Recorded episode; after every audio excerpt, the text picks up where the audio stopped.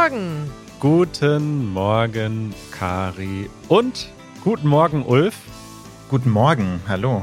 Da bist du wieder. Wir brauchen dich nicht mehr vorstellen. Die meisten haben vermutlich die letzte Episode mit dir schon gehört. Aber falls ihr neu dazugekommen seid, das macht ihr auch sehr gut in eurem Podcast, dass ihr ab und zu sagt, für diejenigen, die neu hier sind, wir besprechen hier in unserem Podcast jede Woche die Nachrichten und wir besprechen jede Woche Ah, Irgendwas. was ist unser Themenfokus, Kari? Wer sind wir? Was tun wir hier? Wir besprechen Dinge, die uns in unserem Leben passieren und die interessant sind zum Deutschlernen, hoffen wir. Ja, und heute haben wir Ulf Burmeier zu Gast von dem bekannten Podcast Die Lage der Nation. Wir haben letztes Mal über euren Podcast gesprochen, über Nachrichten in Deutschland, Nachrichtenkonsum. Und heute wollen wir mal ein bisschen über das Thema Freiheit sprechen. Das habe ich schon so bei dir angeteasert. Du bist ja ein Freiheitskämpfer und Freiheitsaktivist. Kann man das sagen? Na, ich schreibe das ähm, so ein bisschen augenzwinkernd in meine Bio auf Twitter und auf Insta. Freedom Fighter. Ähm, ja, aber das stimmt schon. Also ich würde, ich würde sagen, das ist ein Thema, das sich doch sehr durch mein Leben zieht, äh, spätestens seit meiner juristischen Ausbildung. Also ich habe jetzt nicht irgendwie als Teenager ständig auf irgendwelchen Demos abgehangen. Also Nein. Das, im Gegenteil. Also ich bin, ich bin tatsächlich quasi über den Kopf und über mein Studium dazu gekommen, mich für Freiheitsrechte zu engagieren. Aber das ist doch vielleicht mal ein guter Start, denn wir haben in der letzten Episode über deine Arbeit als Journalist und Podcaster gesprochen. Aber dein Hintergrund und was du in deinem vorherigen Leben gemacht hast, das haben wir eigentlich noch gar nicht beleuchtet. Und du bist ja eigentlich Jurist und warst, beziehungsweise bist, das ist mir nicht so ganz klar, wie man das richtig formuliert, Richter. Ja, genau. Ich habe ähm, nach meinem Studium, nach meinem Jurastudium, äh, angefangen in der Berliner Justiz zu arbeiten als Richter. Ähm, erst am Amtsgericht Tiergarten, also das Amtsgericht ist die erste Instanz in der deutschen Justiz, und dann hauptsächlich am Landgericht Berlin. Das ist die zweite Instanz, äh, aber in viele Fälle werden am Landgericht auch in der ersten Instanz verhandelt. Unter anderem Fälle von Mord und Totschlag. Und ich war da überwiegend in einer sogenannten Schwurgerichtskammer tätig. Das sind also die Kammern, ähm, also die die, die, die Teams quasi an äh, Landgerichten, die sich mit dem Vorwurf beschäftigen, dass ein Mensch einen anderen Menschen umgebracht hat oder das versucht hat. Und habe da auch einige Jahre gearbeitet. Genau, und ähm, zwischendurch war ich dann noch ähm, am Bundesverfassungsgericht ein Jahr und am Berliner Landesverfassungsgericht und habe da gearbeitet. Also für die Menschen, die vielleicht einen Hintergrund haben im Amerikanischen oder im Englischen. Ich war da Law Clerk, also quasi habe für Richterinnen und Richter dort gearbeitet, habe für die Fälle vorbereitet. Hm. Und das ist ja schon eine ziemlich äh, interessante Karriere. Wie wird man denn dann vom Richter zum Podcaster? Das ist ja irgendwie. Klingt ja. erstmal nach einem Downgrade so. Also Richter ja. ist irgendwie ein sehr angesehener Beruf und wir Podcaster, wir reden doch Hipster. nur. Labertüten. Ähm, ja, also das ist äh, das ist total interessant. Das hat sich ähm, das hat sich beides im Grunde als Hobby entwickelt. Also ich habe äh, während ich Richter war ähm, zum einen äh, mit Philipp Banse, meinem Freund und Kollegen zusammen die Lage der Nation gegründet 2016 und etwa zur gleichen Zeit nur wenige Monate vorher mit anderen Freunden die Gesellschaft für Freiheitsrechte, einen Verein gegründet, über den wir gleich noch sprechen wollen. Und das waren zunächst mal beides Hobbys. Ne? Das habe ich in meiner Freizeit gemacht und ich dachte, ja, dann du halt mal zwei Stunden die Woche so einen Podcast auf, das wird schon irgendwie gehen, ja, neben der Arbeit. Ähm, ja, und dann haben sich also sowohl äh, die Gesellschaft für Freiheitsrechte als auch die Lage der Nation sehr dynamisch entwickelt. Und ähm, deswegen habe ich mich 2020, also jetzt vor gut zwei Jahren, von der Justiz beurlauben lassen. Das heißt, ich bin formal noch Richter, bin aber nicht mehr als Richter tätig. Ich bekomme auch kein Geld mehr von der Justiz. Ich bin nicht mal mehr krankenversichert über die Justiz, sondern ich bin da quasi raus. Aber ähm, wenn diese Beurlaubung ausläuft ähm, äh, im nächsten Jahr 2023, dann könnte ich zurück in mein Richteramt. Hm, das wollte ich gerade fragen. Kannst du jederzeit zurück? Weiß nicht, ob ich jederzeit zurück könnte, aber am Ende dieser Zeit kann ich tatsächlich zurück. Und unklar ist eigentlich, wo ich dann arbeiten muss, äh, denn man kommt äh, jedenfalls, wenn man Pech hat, nicht auf dieselbe Stelle zurück. Ähm, das heißt, wie, was dann sein wird im nächsten Jahr, das ist noch völlig unklar. Okay, aber es steht jetzt erstmal nicht zur Debatte. nee, jetzt erstmal bin ich, äh, bin ich eben Vorsitzender der Gesellschaft für Freiheitsrechte, kurz GFF, und äh, außerdem ähm, eben einer der beiden Moderatoren der Lage der Nation. Gesellschaft für Freiheitsrechte, GFF. Was macht denn dieser Verein, den du gegründet hast und warum? Ja. Habt ihr den gegründet? Also, ähm, wie gesagt, wir sehen uns als Freedom Fighter, weil wir nämlich sagen, äh, Freedom needs Fighters. Oder auf, wir sind ja hier äh, da wir sind ja hier, weil wir alle Deutsch lernen wollen. Ähm, die Freiheit braucht Menschen, die für sie kämpfen. Das ist die Grundidee. Ja, also wir haben, denke ich, in Deutschland eine sehr gute Verfassung. Ja, also unsere Verfassung heißt Grundgesetz in Deutschland und ich halte dieses Grundgesetz für eine sehr gute Verfassung, insbesondere wenn man sich den Teil anschaut, in dem die Grundrechte geregelt sind. Ähm, das ist tatsächlich sehr weitgehend. Man kann an einigen Stellen darüber diskutieren, aber im Grundsatz ist das eine sehr freiheitliche Verfassung. Das Problem ist nur, wie wir in Deutschland sagen, Papier ist geduldig. Ja, die Idee dahinter ist, man kann eine ganze Menge aufschreiben auf Papier. Auch eine Verfassung steht zunächst mal nur auf dem Papier. Das Entscheidende ist, dass eine solche Verfassung lebt. Das heißt also, es muss Menschen geben, die für die Grundrechte kämpfen, die in dieser Verfassung geregelt sind.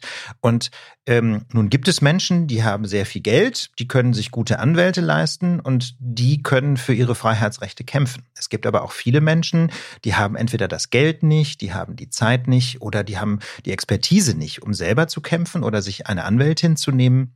Und da kommt die Gesellschaft für Freiheitsrechte ins Spiel. Wir verstehen uns, ja, ein weiteres Zitat, als Kriegskasse. Ja, wir verstehen uns als Rechtsschutzversicherung für das Grundgesetz. Wir wollen sicherstellen, dass das Geld und die Expertise da ist, um insbesondere systematische Verletzungen von Grundrechten anzugreifen vor Gericht. Wir gehen quasi für die Grundrechte vor Gericht, ähm, damit die auch tatsächlich wirksam werden. Das ist die Idee. Und wir haben viele amerikanische, US-amerikanische ZuhörerInnen und dort gibt es die ACLU, die American Civil Liberties Union. Ich denke, die funktioniert sehr, sehr ähnlich. War dieser Verein oder diese äh, Gesellschaft ein Vorbild für euch oder ist das Zufall, dass ihr so ähnlich strukturiert seid? Arbeitet ihr womöglich sogar in irgendeiner Form zusammen, dass ihr euch austauscht? Also ähm, tatsächlich war die ACLU eine der Vorbildorganisationen. Ich habe selber 2013, 2014 ähm, in den Vereinigten Staaten studiert. Also ich habe einen sogenannten LLM gemacht an der Columbia in New York City und die ACLU hat ja auch ihre Zentrale in New York City und da war ich tatsächlich öfter und habe mit den ähm, Menschen dort gesprochen, wie sie eigentlich arbeiten. Ähm, das heißt also, da kann man direkt sagen, das ist eine der Vorbildorganisationen und ein zweites Vorbild ist ebenfalls eine amerikanische Organisation, nämlich die Electronic Frontier Foundation in San Francisco. Das ist also eine äh, Organisation, die sich speziell für Menschen- und Bürgerinnenrechte im digitalen Raum einsetzt. Ähm, und auch mit denen haben wir sehr engen Kontakt. Wahrscheinlich sogar noch einen Tick enger als mit der ACLU. Toll. Beides fantastische Organisationen und um das mal einzuordnen hier, diese Fakten, möchte ich einfach sagen, das ist einfach fantastisch, dass es diese Organisation in den USA gibt und dass du eben nach, nach die, ihrem Vorbild oder eine ähnliche Organisation in, in Deutschland gegründet hast. Also es ist wahnsinnig wichtig und gut. Danke für diese professionelle Einordnung. Danke, danke. Also muss man einfach sagen, wir reden jetzt natürlich einfach auch darüber, weil wir das richtig faszinierend finden und ähm, ja. ja, wahnsinnig spannend. Was mich interessiert ist, also es gibt ja viele Leute, die uns jetzt zuhören, die Deutsch auch deshalb lernen, weil sie hoffen in Deutschland leben zu können oder vielleicht hier schon leben, weil sie eben hier mehr Freiheiten haben als in ihren Heimatländern. Das können ja ganz unterschiedliche Freiheiten sein. Meinungs Meinungsfreiheit, Recht auf sexuelle Selbstbestimmung. Äh, Gerade wir haben sehr viele ZuhörerInnen, wir bekommen sehr viele Nachrichten aus dem Iran, wo die Leute wirklich mit ihrem Leben für Freiheit kämpfen. Und da hören uns auch viele Leute zu. Wie würdest du denn, du hast das gerade schon so ein bisschen gesagt, dass wir eine sehr gute Verfassung, ein gutes Grundgesetz haben. Wie würdest du denn die Freiheit in Deutschland einschätzen, wenn man das so mal international einordnet? Würdest du sagen, Deutschland hat schon, ist eins der freiesten Länder der Welt Oder gibt es hier noch sehr viel zu tun? Also ich denke, wir sind tatsächlich eins der freiesten Länder der Welt, aber das schließt natürlich nicht aus, dass es auch in Deutschland immer wieder Fälle gibt, wo tatsächlich Grundrechte eingeschränkt werden. Ähm, und deswegen haben wir ja die GFF auch gegründet. Ne? Also ich mhm. denke, das schließt sich nicht aus. Also ja, es, wir sind schon sehr weit gekommen, auch im Vergleich mit anderen europäischen Staaten, natürlich vor allem im Vergleich zu autoritären Staaten wie zum Beispiel dem Iran oder, oder Russland oder so.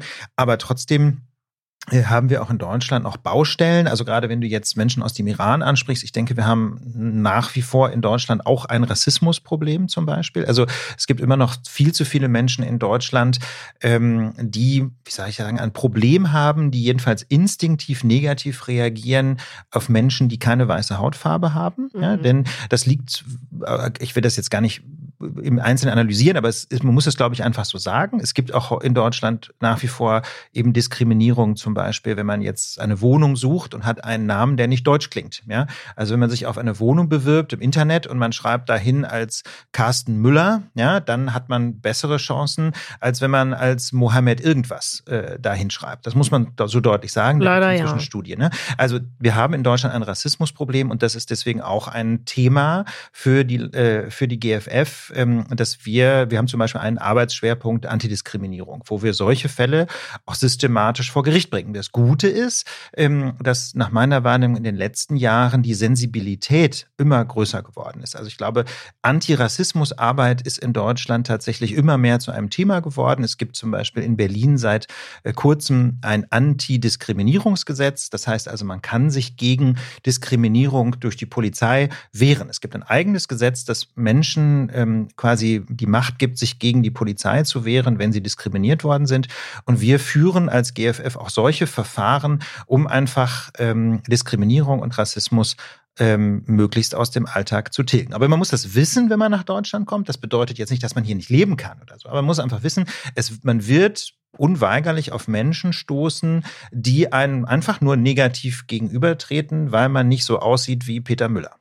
Und vor allen Dingen ja nicht nur auf Menschen, sondern vor allen Dingen strukturelle Probleme, wie du schon angesprochen hast. Es ist vielleicht gar nicht immer dann der eine Vermieter, der jetzt ganz explizit rassistisch ist, sondern einfach strukturell man weniger Chancen hat bei der Wohnungsbewerbung, bei der Jobsuche und so weiter und so fort. Auf der anderen Seite muss man sehen, gibt es natürlich inzwischen auch Unterstützungsnetzwerke. Ne? Es gibt eben auch viele Menschen in Deutschland, die sich aktiv wenden gegen Rassismus, die sich ein Land ohne Rassismus wünschen und die zum Beispiel systematisch Menschen mit einer Migrationsgeschichte einstellen, ja, als Auszubildende in ihrem Unternehmen oder so. Ne? Oder wie bei der GFF zum Beispiel machen das auch. Wir schreiben also alle Stellen aus und sagen ausdrücklich, wir suchen speziell äh, zum Beispiel äh, People of Color, ja, weil wir einfach sagen, wir wollen wollen möglichst divers sein. Es ist dann interessanterweise gar nicht einfach, tatsächlich Menschen zu finden für diese Stellen. Das fällt selbst uns nicht leicht als Antidiskriminierungsorganisation, aber wir versuchen es zumindest und da sind wir auch wirklich nicht die Einzigen. Also ich glaube, das ist so die Sache. Man kann man muss damit rechnen, dass man diskriminiert wird.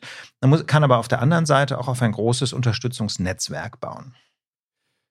Jetzt erzähl doch mal ein bisschen konkret von eurer Arbeit. Also vielleicht kannst du mal ein oder zwei Fälle erklären, mit denen ihr euch aktuell beschäftigt? Ja, wir haben, äh, wir haben tatsächlich äh, vier Arbeitsschwerpunkte bei der GFF. Ich möchte jetzt mal zwei rausgreifen. Zum einen Antidiskriminierungsrecht. Ähm, da sage ich gleich noch was dazu, weil wir das gerade schon so schön hatten. Und dann äh, ein anderer Themenschwerpunkt, der mir persönlich sehr am Herzen liegt, ist äh, lebendige Demokratie. Ähm, da geht es also quasi vor allem um politische Grundrechte. Und eins der wichtigsten äh, politischen Grundrechte, denke ich, ist die sogenannte Versammlung Versammlungsfreiheit, also das Recht zu demonstrieren, ja, auf die Straße zu gehen ähm, und für seine Anliegen äh, einzutreten oder interessanterweise auch mal in den Wald zu gehen. Ja, es gibt in Deutschland in letzter Zeit äh, häufiger ähm, die Situation, dass bestimmte Projekte durchgeführt werden sollen, die die Umwelt, die Natur schädigen. Also zum Beispiel, wenn, wenn, es, wenn ein Wald abgeholzt werden soll, um darunter Kohle aus der Erde zu holen, das ist ein Beispiel. Oder wenn ein teilweise 250 Jahre alter Wald abgeholzt werden soll, um eine Autobahn zu bauen. Ja, also wir alle wissen, Klimawandel, wir sollten möglichst gar kein Auto fahren. Und äh, es gibt aber immer noch Projekte in Deutschland, wo Autobahnen gebaut werden. Ähm, und da gibt es einfach vor allem junge Menschen, die sagen, das kann ja wohl nicht wahr sein, dass wir im Jahr 2022 noch ganze Wälder abholzen, um da eine Autobahn zu bauen. So, das heißt, die machen dann eine Demonstration, eine Versammlung in diesem Wald, setzen sich in den Wald und sagen, ihr baut jetzt hier keine Autobahn. Und ähm, da mussten wir aber zunächst mal dafür kämpfen, dass die Polizei und die Behörden eine solche Versammlung im Wald überhaupt als Versammlung anerkennen. Ne? Dass die also überhaupt begreifen, dass das Grundrecht der Versammlungsfreiheit nicht nur gilt, wenn ich mich mit einem Plakat auf einen Platz stelle oder auf eine Straße, sondern dass das natürlich auch im Wald gilt. Nächste Frage. Diese, diese Demo im Wald ist weit weg von jeder Siedlung. Das heißt, wenn man da demonstrieren will, mehr als nur ein, zwei Stunden, dann braucht man Infrastruktur. Dann braucht man Zelte, dann braucht man Klos, ja, so Dixie-Klos und Küchen und was weiß ich. Deswegen war der große Streitpunkt, dürfen die einfach nur im Wald stehen, zwei, drei Stunden, oder dürfen die auch drei Wochen im Wald stehen und dafür die nötige Infrastruktur aufbauen, um überhaupt in diesem Wald so lange leben zu können?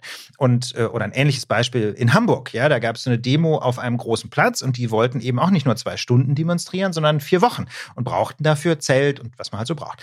Und äh, das war dasselbe Thema. Umfasst die Versammlungsfreiheit nur das Rumstehen ja, oder umfasst die Versammlungsfreiheit auch ein Zelt aufzubauen, wenn man das eben braucht für eine vierwöchige Versammlung? Und das sind so Fragen, ähm, da könnten die Menschen natürlich ganz alleine klagen, aber das sind ja typischerweise keine Juristinnen und schon mal gar keine Expertinnen für Versammlungsrecht. Deswegen kommt dann die GFF ins Spiel und wir äh, unterstützen dann die Organisationen vor Ort mit juristischen Mitteln. Also konkret war das äh, teilweise Fridays for Future, die da äh, demonstriert haben. Die haben auch ein eigenes Legal Team, aber ähm, ich glaube, dass die auch sehr froh sind, dass wir dann zusammengearbeitet haben, dabei eben für die Versammlungsfreiheit in diesem Fall zu kämpfen, für das Recht auch bei einer Demo ein Zelt aufzubauen zum Beispiel.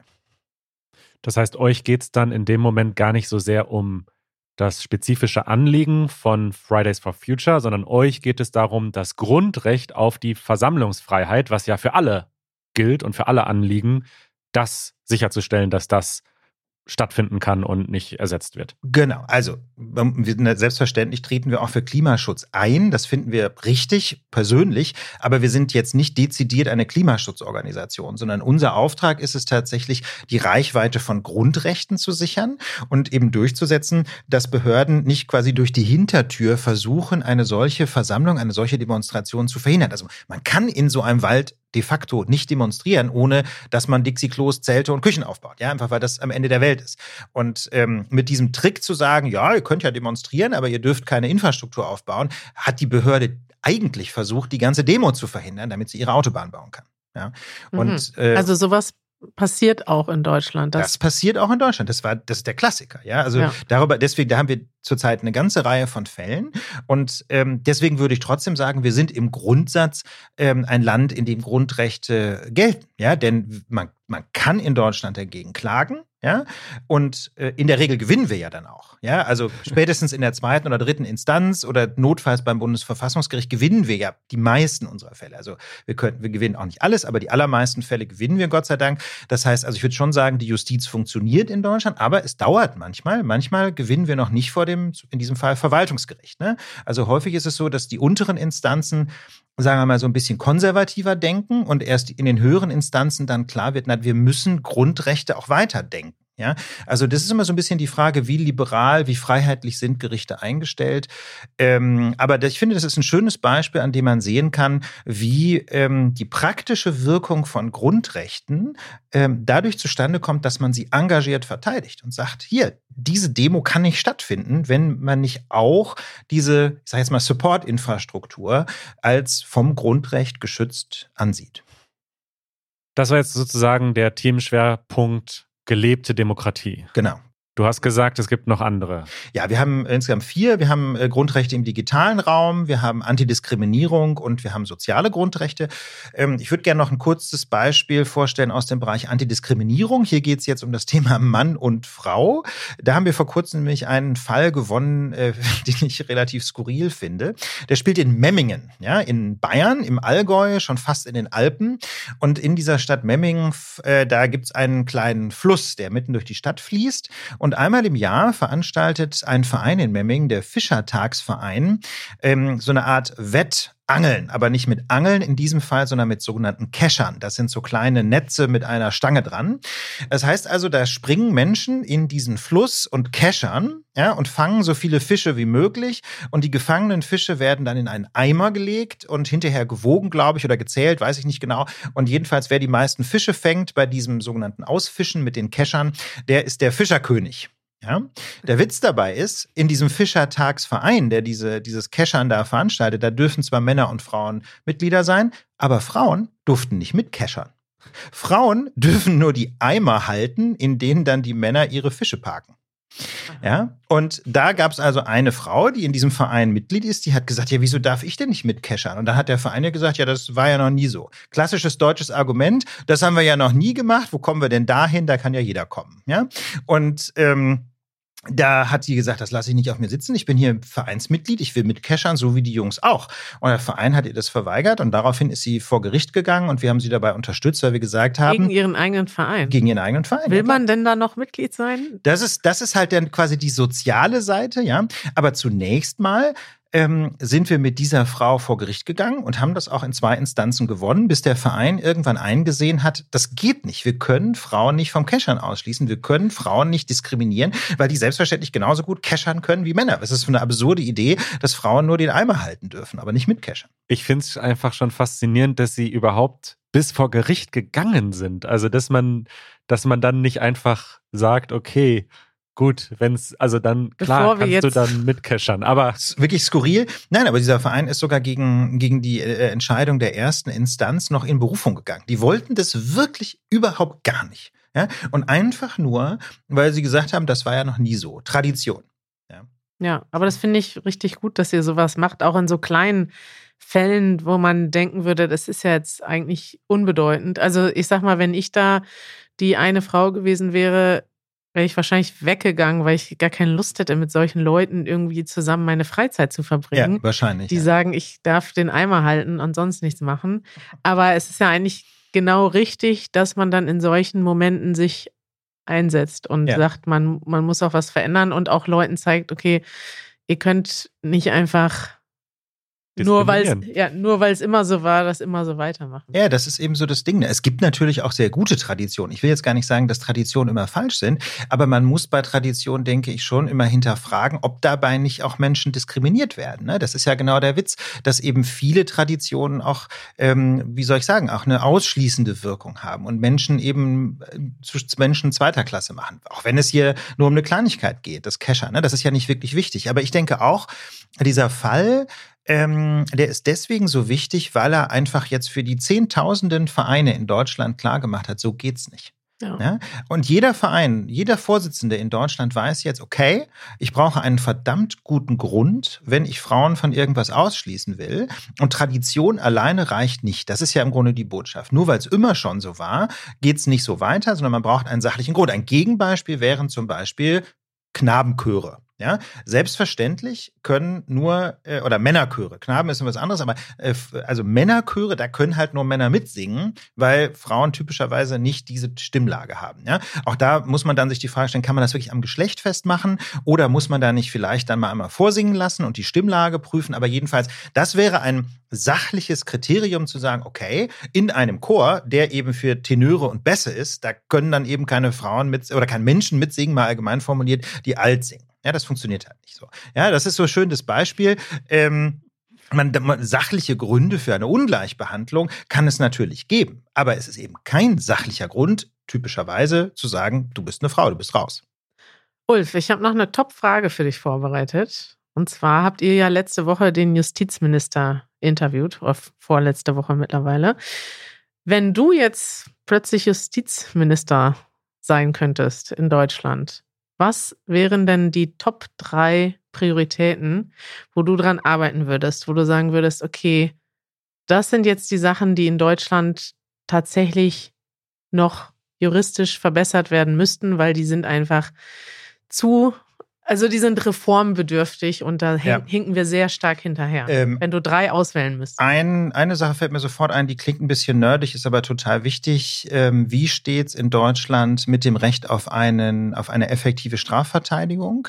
Bislang ist es in Deutschland so, dass man nur einen Pflichtverteidiger oder eine Pflichtverteidigerin bekommt, wenn einem eine Freiheitsstrafe von mindestens einem Jahr droht. Das heißt also, wenn es nur um eine Geldstrafe geht oder um eine kürzere Freiheitsstrafe, dann muss man sich alleine verteidigen. Also einen Anwalt oder eine Anwältin suchen. Richtig, und vor allem selber bezahlen. Das kostet ja tausende Euro. Ne, das bedeutet also, Pflichtverteidiger heißt jemand, der vom Staat zur Verfügung gestellt wird, um dich zu unterstützen. Genau. Und das halte ich für eine e- evidente Ungleichbehandlung, dass also Menschen, die weniger, die wenig Geld haben, äh, im Zweifel sich keine Verteidigung leisten können, dann ohne Anwalt vor dem vor Gericht auftauchen müssen und unter Umständen für ein halbes Jahr ins Gefängnis gehen. Äh, natürlich entscheidet immer noch eine Richterin oder ein Richter. Ja, das ist also es gibt da natürlich eine gewisse Kontrolle, aber jeder, der mal in der Strafjustiz gearbeitet hat, egal in welcher Rolle, der weiß einfach, wie wichtig eine effektive Verteidigung ist. Und das ist eine eine wirklich eine große soziale Ungleichheit in Deutschland. Ähm, das würde ich sofort ändern. Also ich würde in der Strafprozessordnung, wenn ich die Mehrheiten hätte, das, dazu reicht es ja nicht, Minister zu sein. Minister Mhm. ist Exekutive, man braucht dann auch die Mehrheiten im Parlament, also in der Legislative.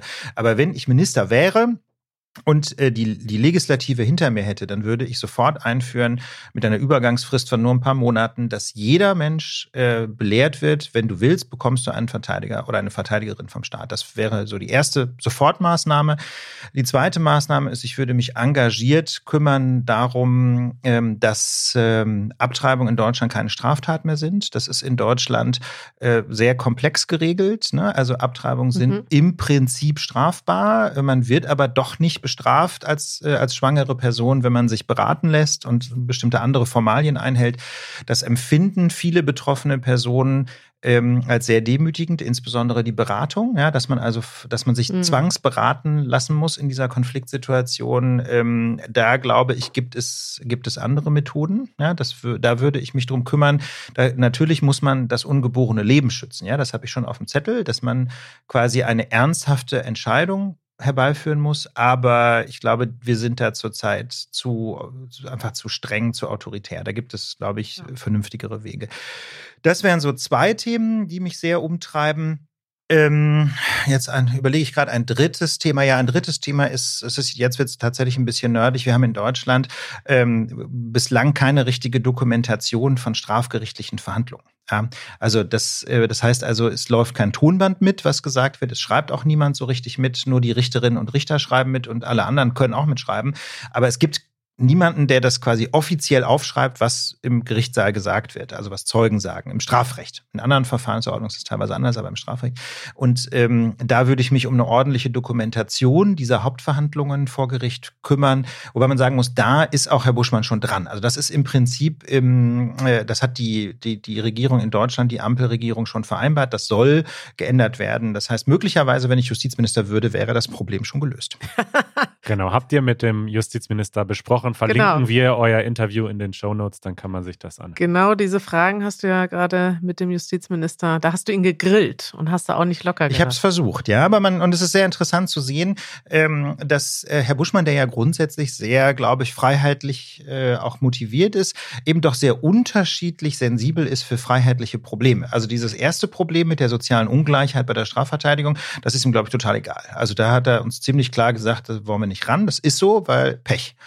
Ähm, während, ja, und während er für die anderen beiden Themen aufgeschlossener war. Ulf, das ist echt eine tolle Arbeit, die ihr macht in der Gesellschaft für Freiheitsrechte. Wie kann man euch denn unterstützen? Wie, wie finanziert ihr denn Eben, Bingo. das Ganze? Also wir sind eine spendenfinanzierte Organisation. Also wenn man das gut findet, dann kann man bei uns Fördermitglied werden. Ähm, Das heißt also, man geht auf unsere Homepage und füllt ein kleines Formular aus und unterstützt uns mit einem jährlichen Beitrag. Man kann uns aber auch einfach eine Spende überweisen, zum Beispiel. Die Kontoverbindung steht auch online. Ähm, Das ist die beste Unterstützung und natürlich erzählt weiter, dass es uns gibt. Äh, Erzählt weiter, dass wir eine wichtige Arbeit machen und erzählt euren Freundinnen und Freunden davon. Ähm, Das ist, glaube ich, so der beste Support. Toll. Finde ich toll, was du machst. Wir verlinken das auf jeden Fall mal, eure Website. Ihr habt noch einen Instagram-Kanal, genau. auf dem man auch erfahren kann, wofür ihr euch gerade einsetzt und wo man auch, glaube ich, wenn man das jetzt einfach nur mal, ja, euch das vielleicht interessiert, woran es in Deutschland gerade vielleicht auch noch hapert, wo man auch einen ganz guten Überblick bekommt über, was sind dann eigentlich so Themen, die man vielleicht selber nicht auf dem Schirm hat, aber wo ihr euch für einsetzt, dass dort entweder ja vielleicht auch erstmal das Recht umgesetzt wird, das schon existiert, aber nicht richtig angewandt wird. Ja, also Freiheitsrechte ist unser Kanal auf Twitter und auf Instagram. Ulf, vielen Dank, dass du da warst für zwei tolle Episoden. Wir verlinken die Lage der Nation, wir verlinken den, die Gesellschaft für Freiheitsrechte und ich hoffe, wir bleiben in Kontakt. Sehr gerne. Vielen Dank für die Einladung. Es hat Spaß gemacht. Ciao. Bis bald. Tschüss.